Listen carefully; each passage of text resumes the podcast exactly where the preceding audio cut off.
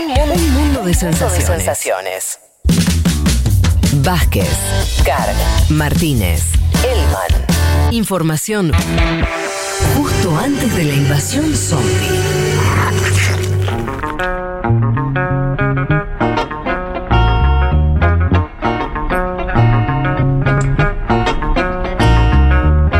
Bueno, Elman, que vos venías eh, a, a respondernos algo que, que se está hablando mucho en la semana, que tiene que ver Sí. con la expectativa, digamos así, de que el compañero Netanyahu deje de ser primer ministro israelí, ¿sí?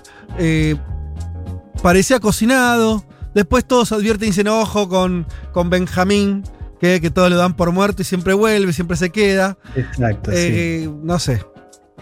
Bien, ¿Vos, ver, tenés un resultado o no? Vos, muy cerca. perdón. ¿Cómo? Yo, a, a spoileame solamente el final. ¿Vas a decir hay que esperar o, o venís con alguna carta ganadora? Eh, bueno, y ya me lo decís así, no quiero decir, es más complejo, ¿viste? ¿Qué, me- qué- qué te voy a decir? Es que quisiera que No, me digas que que te tires cerca, una. está cerca de que, de que Eh, se yo vaya. creo que, a ver, está más afuera que adentro. Netanyahu, el gobierno de Israel, Bien. pero lo tenemos que decir así. A ver, empecemos si querés por lo primero. El miércoles la oposición israelí presenta esta coalición, la presenta en el Parlamento, lo cual ya de por sí eh, da lugar a, esta votación. Digo, da lugar a una votación que todavía no surgió, pero lo que tenía que hacer para evitar el deadline, vos tenías el miércoles a la medianoche como deadline para presentar un acuerdo, lo tenía Yair Lapid, el cual ahora vamos a ver, que es el que tenía el mandato para formar gobierno Mm, el hecho de, de pronunciar en el Parlamento le da como, le- le- le- lo autoriza a, a- a cumplir este deadline, pero todavía no se votó formalmente. Es decir, se tiene que investir esta coalición en el Parlamento, por eso hablamos en condicional. ok, pero como que el Hasta acuerdo no se estaría. vote, Netanyahu no está fuera. Netanyahu por ahora sigue siendo primer ministro. Y al mismo tiempo el acuerdo estaría político. El acuerdo está cerrado. Ahora les voy a comentar un poco. Es un acuerdo eh, que incluye una coalición muy amplia, son ocho partidos. Les decía, desde Meretz, que es la izquierda pacifista, también está el Partido Laborista, hasta la ultraderecha. Tremendo. ¿no? También tenemos la, la- la participación de RAM, que es un partido árabe, es la primera vez desde la creación del Estado de Israel que un partido árabe que representa, como le decíamos cuando hablamos de- del conflicto Israel-Palestina y los, los- los cruces que estamos viendo hacia dentro del país, eh, los israelíes del Ijarán son más del 20%, ¿no? y también se los conoce como los palestinos que viven en, Sí. Israel. Bueno, eh, este partido RAM entra a la coalición, una coalición que lo único que tiene en común, porque hay que decirlo así, lo único que tiene en común es que están, a- están en contra de Netanyahu.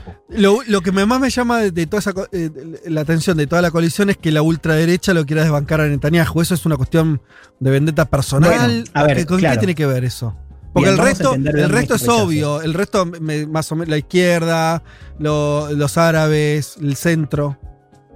Bien, a ver, ante todo hay que entender la vocación de poder que tienen algunos líderes de la derecha, en este caso Naftali Bennett, que es, eh, si se confirma este acuerdo, que va a ser el próximo primer ministro de Israel. O sea, Claro. ya de por sí te contesto eso. Ahora sí me parece importante entender que el rechazo a Netanyahu de la gran mayoría de esta coalición se explica más por las acusaciones de corrupción y de abuso de poder de Bibi Netanyahu. Netanyahu Mm. está enfrentando un juicio que eh, eh, lo, lo complica realmente, porque son tres causas bastante fuertes. Tiene más que ver con eso y con las prácticas políticas del actual primer ministro, antes que con las posiciones extremistas o con la política exterior de Netanyahu, que de hecho es respaldada por varios integrantes de la coalición, que fueron también parte del gobierno de Netanyahu. Es decir, es Cuando- una- una- un rechazo que se explica más por esos modos, si querés, de hacer política en Netanyahu. Cuando decís política exterior incluís la cuestión eh, Palestina, Gaza, todo eso. Exactamente, exactamente. No, no es que hay un cuestionamiento de la gran mayoría de la coalición hacia eso, diría que en algunos casos más bien lo contrario, pero sí está esta cosa de, bueno, Netanyahu cumplió su, su ciclo, ya estuvo 12 Claro. años al frente desde, desde el, eh, el, el 2009, porque Netanyahu tuvo del 93 al 96 tres años, pero después vuelve en 2009. Bueno, está ya del fin de ciclo, ¿no? Que interpretaron muchos actores dentro de Israel. Sí, Leti. El rey Vivi, digo, como El rey. Vivi, exactamente. Bueno, Sí, un- sí. No, digo, a tal punto de- del anti-Netanyahu que tienen posiciones completamente opuestas con los asentamientos y un montón de cuestiones muy básicas de lo que Bueno. tiene que ver con el conflicto entre Israel y Palestina. Hacia, hacia ahí vamos. A ver, eh, es importante entender que este pacto de la oposición se desbloquea con un acuerdo entre Yair Lapid, que Yair Lapid representa un partido más hacia el centro de- del espacio político. Lapid, de hecho, era el que tenía mandato para formar gobierno, sacó una buena cantidad de escaños, sacó más que Bennett, de hecho, pero lo que hace la PITA es ofrecerle el cargo de primer ministro a Naftali Bennett, Naftali Bennett es del partido ultraderecha Yamina, para justamente desbloquear el, el apoyo de otros partidos de la derecha del espectro político. Es un acuerdo que, como todos los de estas coaliciones de Israel, son acuerdos que a, los meses se, rotan los, ministros para, de alguna manera que los, los, ocho partidos tengan su representación y después a los dos años la PIT sería primer ministro eh, después de, Bennett. A ver, hablemos un poco de Bennett. Esto es importante para entender también eh, por qué estamos muy lejos de, de ver el fin de la era de la ultraderecha en Israel. Claro, claro. Bennett para entender quién es, eh, ha dicho públicamente que es más derechista que el propio Netanyahu. Ah, bueno, empezamos bárbaro. Netanyahu es como que alguien venga a decir, no sé, yo soy más peronista de Juan Carr, o más cubano que Leandro Grillella, que está, está escuchando. Es difícil, por lo menos, decirlo públicamente. Hay que, hay que estar a la derecha de Netanyahu. Ok. A ver, de hecho, eh, Bennett fue, fue ministro de Educación y Defensa de, de IBI, fue también jefe de gabinete, y uno de los roces que tuvieron Bennett y Netanyahu en el gobierno fue justamente la cuestión de eh, Palestina y sobre todo Hamas. Bennett, para que entiendan, decía que Netanyahu era demasiado blando con Hamas. Mirá. Tal, ocurría por, derecha. para decirlo mal y pronto. Bennett es alguien que no solo defiende la anexión de, buena parte de Cisjordania, sino que además está en contra de que Palestina sea reconocido como Estado.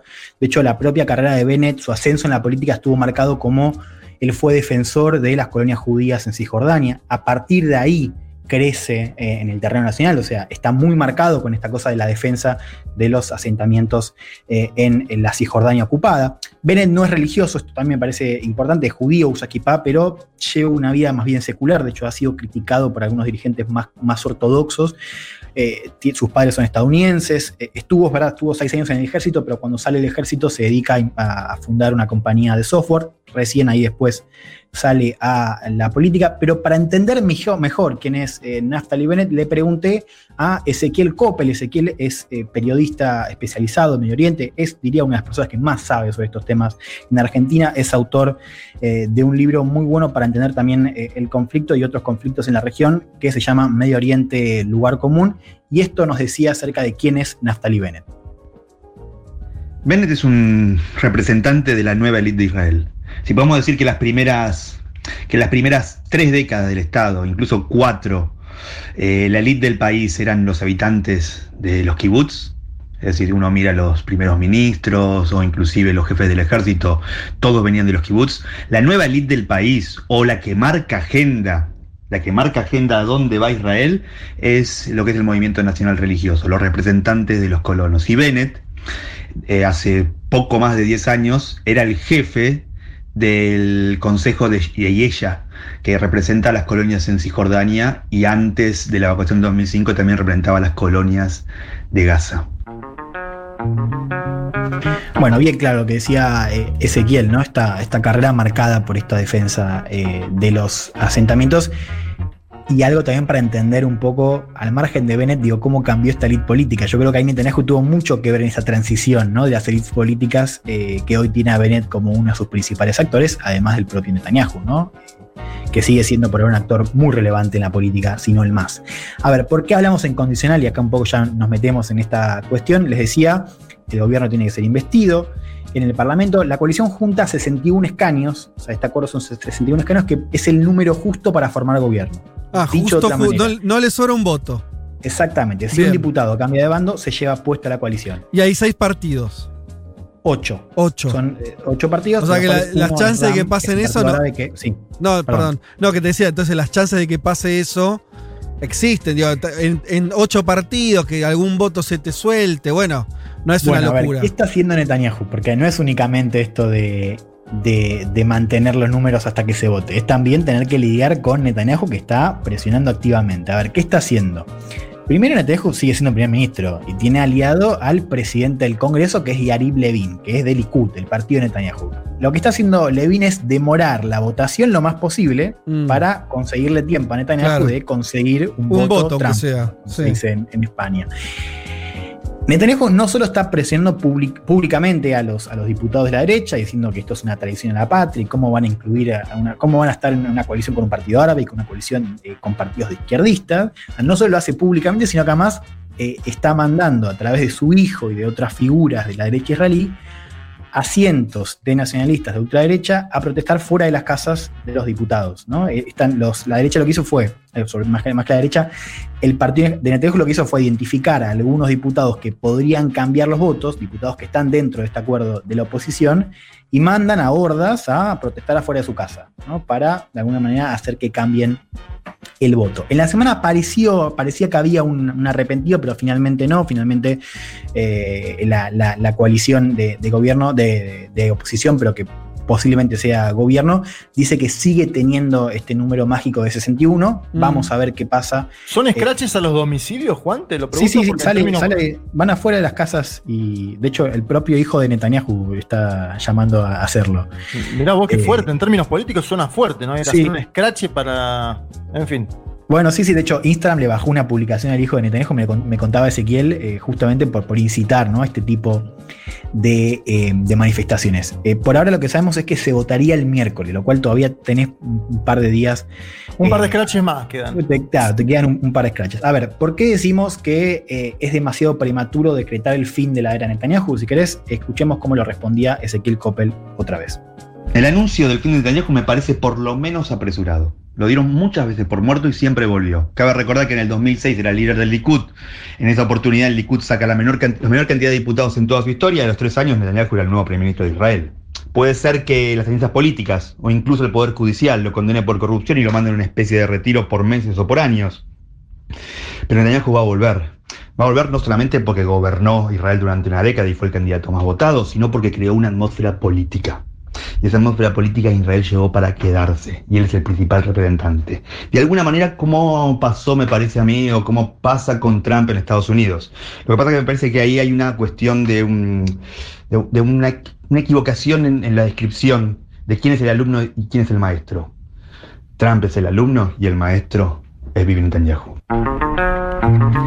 Ah, mirá qué jugada la, la opinión de, esta es una idea que, que Ezequiel mantiene hace tiempo, que, bueno, tiene con qué, ¿no? Un poco lo decíamos antes al principio, eh, eh, ya varias veces decretaron el fin de la era Netanyahu y sin embargo Netanyahu eh, siempre vuelve, ¿no? No, me llamó más la atención la otra afirmación. Ah, esto también lo dice, ¿no? Que, claro, que, que, Bibi es el maestro de la derecha estadounidense actual. Bueno, hay una cosa ahí, por lo menos una ligación importante. es verdad que uno viene viendo las declaraciones, o sea, el comportamiento de, la, de, los republicanos en Estados Unidos respecto a Israel, a la política israelí, hay un seguidismo fuerte. Eso, eso es, es verdad. No es nuevo igual. De, hecho, mm. no es, es previo a Netanyahu, o por lo menos yo lo leí así.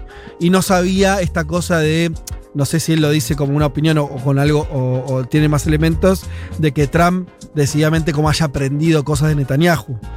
Pero, pero perdón, pero judicialmente está bastante más complicado Bibi que Trump, digamos, ¿no? Judicialmente, absolutamente. Eh, de hecho, eh, está bastante. Eh, quiero, encontrar una metáfora que no sea, no sea anatómica. está, bastante, sí, está bastante complicado en ese, en ese juicio. Tiene tres acusaciones de abuso de poder, fraude y corrupción. Mm. Claro, ahí dice que lo que dice es que bueno, se, iría ¿no? unos meses, quizás unos años. Bueno, hay que ver, porque lo cierto es que no, no hay una sentencia. Así que si Netanyahu lo mandan en cana durante 10 años, bueno, ahí sí me parece que estamos más en condiciones y bueno, se terminó, por un tiempo se terminó, pero sí es verdad, esta es la idea que me parece más importante, ¿no? Esto de la atmósfera, un poco lo mm. decíamos cuando hablamos de Bennett, esta nueva elite política es una elite donde personajes como Netanyahu, no solamente elite política, ¿eh? esta atmósfera, este clima, ¿no? Y ahí entra el, discurso y la retórica más, más agrietada de Netanyahu, bueno, es una, es una atmósfera donde tipos así se mueven bastante bien. Y después también está la cuestión de esta coalición, ¿no? es una coalición que es débil, es débil por, por lo diversa, hay acuerdos, si querés, en algunos temas económicos y en la salida de la pandemia, pero por lo demás tenemos desacuerdos. Uno eh, un poco lo decía Leti, el caso de Palestina, ¿no? Bennett, les decía recién, claramente tiene una posición, si querés, de continuidad con, o incluso más extremista públicamente con la de Netanyahu, eh, pero después tenés actores como el propio Lapid, que es este personaje que yo les decía que, fue el que tenía el mandato para formar gobierno, que Lapid está, eh, no solo es más moderado que, Bennett, sino que está a favor de una solución de, dos estados, es una, una solución eh, con muchas más garantías para Israel. Eh, digo, Jerusalén quedaría para, para, Israel, pero digo, sigue siendo una salida de dos estados. Algo similar manifiestan otros partidos eh, más hacia la izquierda que están dentro de la coalición. Después también la inclusión de este partido árabe, que es del dirigente que, lidera el dirigente Mansur Abbas, es también una incógnita, o sea, no se sabe bien cómo se va a procesar en, en, la práctica. Abbas que justifica esta inclusión inédita en un gobierno sionista, de, esa manera lo dice, eh, para conseguir más recursos para barrios árabes. Un poco lo decía él, es eh, los, nuestros barrios están históricamente desfavorecidos, de esta manera yo negocio y puedo conseguir más cosas que estando en la posición. De hecho, Abbas también estaba negociando con Netanyahu en este intento de hacer tirar esta, esta coalición, pero lógicamente Abbas no, no, puede apoyar ninguna maniobra más contra Palestina porque quedaría muy mal parado. Bueno, otra cuestión es eh, las políticas sociales. Abbas, por ejemplo, es, es, bastante conservador, se opone a cualquier tipo de políticas de género o hacia grupos eh, LGBT. La izquierda pacífica, Meretz, opina de hecho lo contrario, o sea, está justamente en el gobierno mm. para buscar este tipo de, de políticas. Lo que quiero decir es que el equilibrio va a ser difícil de lograr y, y, eso hace quizás más posible que el gobierno se caiga o un tipo como Netanyahu intente recoger los, los pedazos rotos. ¿No? Eh, y, y, una cosa más que me parece importante y le damos pie al último audio de, de, Ezequiel, que es que si uno de los logros de Netanyahu fue, y que explica también su supervivencia, fue venderse como un gran armonizador ¿no? de diferentes bloques, como un hombre de Estado que podía juntar estas, estos partidos extremistas, partidos de ultraderecha desde un sí. punto de vista nacionalista, con partidos ultraortodoxos y con el centro, esto no está tan claro con el caso de Bennett. Escuchemos por última vez a Ezequiel Coppel. Lo interesante de Bennett, la pregunta que, todos deberíamos hacernos es si puede hacer la transición desde ser un líder de un sector de la sociedad israelí, el movimiento nacional religioso, que representa principalmente a la gente que está a favor de la colonización de Cisjordania, que no es lo mismo que el sector ultraortodoxo judío, a ser un líder de Israel. Porque una cosa es ser ministro del Estado, como ya ha servido Naftali Bennett, y otra cosa es manejar todo el Estado, es decir, ser el líder máximo. Eso es una cosa que los israelíes le reconocen a Netanyahu, que durante 10 años, durante más de una década, Netanyahu administró el poder de Israel, el poder total de Israel de forma satisfactoria, según lo consideran los propios ciudadanos de Israel. Bueno, muy claro lo que decía eh, Ezequiel, ¿no? A ver de qué manera, si esto se confirma, Bennett puede naufragar, ¿no? En, esta, en este nuevo presente como primer ministro. Te puedo hacer una eh, pregunta, estamos ahí ya, son las, las 15, pero vamos a tener algunos minutitos más. Eh, yo la pregunta que me hago es, ¿existe? Porque Israel entiendo que obviamente como cualquier país debe pesar la política interna, lo que le pasa a los ciudadanos, eh, todo, todo, lo que están viviendo también en términos más regionales o más de, de, sí. de, vecindad con los palestinos, lo que estuvimos charlando acá otras veces, los conflictos ahora muy adentro, incluso la sociedad israelí y demás. Pero ¿habrá una evaluación o la hay sobre eh, el, lo que opina el mundo sobre Israel o las... Porque Israel está medio en un... está jugado, ¿no? O sea, está cerca, no quiero usar la palabra paria porque es un poco fuerte, pero está ahí en algún punto, ¿no? Porque lo que está haciendo con los palestinos, la política que tiene cada vez más cerrada respecto a eso y demás, sin Trump en la Casa Blanca, ¿no se le juega un poco de evaluar si no se terminan de ir hacia una... Eh, a un lugar muy, muy fulero en términos de alianzas internacionales? ¿O, nada, decís, o no? ¿O no? ¿Vos no para, para, los, para, para, estos diputados de derecha o tipos como Bennett que abandonaron el barco Netanyahu? ¿Lo decís para todo el espacio? El, el bueno, en general, pero por ahí Netanyahu ya está en una, pero me refiero a esta, esta, esta protoalianza, si no está pensada también como. Eh, de incluso desde la derecha, eh, porque está, vos me contás que está dirigida por la derecha mm. la alianza. Digo, bueno, alguna sí. evaluación más racional es decir, bueno, por ahí tenemos que eh, repensar algunas cosas porque eh, no sé, quedar en el lugar que quedó, sí, eh, hacer una comparación a lo bruto, no, sí, tipo a los Sudáfrica, a los 80, ¿no? Que de pronto quedaron solos.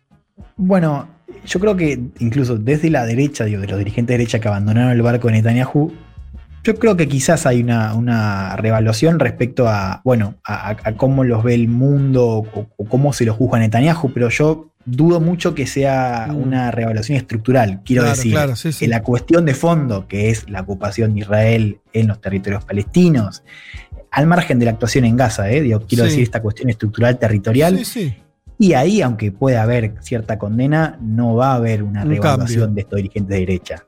Sí hacen mucho hincapié en esta cosa de Bibi como un líder, como un rey, ¿no? Que, que de alguna manera es demasiado extremista y, y, bueno, muy, muy trampista también, ¿no? Pero Sí. de vuelta, es una revaluación que tiene, se pregunta poco por lo estructural, que es la condena de buena parte de la comunidad internacional respecto a la situación de ocupación. ¿No? Claro. Yo creo que ahí no hay muchas preguntas o, o muchas, muchas ganas de revaluarlo desde la derecha. Sí, quizás en, en otros dirigentes del El- centro. Sí, sí, sí. Pero no son los que lideran sí. la, la- la- la coalición esta, que claramente lo que vos decís es que está liderada por el sector de derecha. Claro, sí, sí. Liderada no por la cantidad de escaños, sí porque el primer ministro sería Naftali Bennett. A ver, eh, cierro con, con algunos puntos que me Sí. parecen eh, importantes. A ver, mañana entramos en lo que es la recta final de esta tormenta que la oposición tiene que atravesar para, bueno, ser investido formalmente como, como gobierno. Decía, el miércoles puede ser el día de la votación. Atención a estos giros de último momento. Por ahora el número está, pero como decíamos, es muy precario, así que atención a ver qué pasa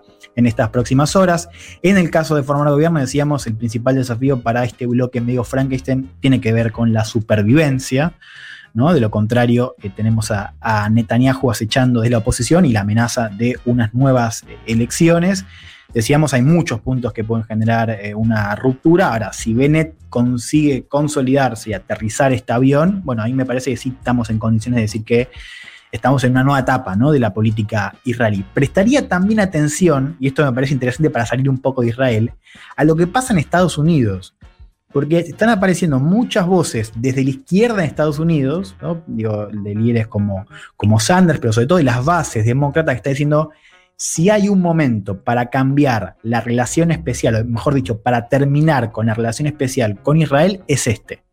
¿no? Eh, y esto de buscar... Como una un exigencia a Biden, eso. Claro, ¿no? Como que este es el momento para Estados Unidos de alejarse un poco en esta relación especial y buscar un equilibrio más justo para Palestina. Así que seguiría también qué pasa eh, en Estados Unidos.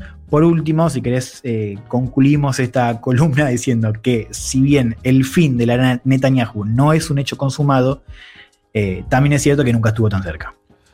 Ay, bueno, veremos.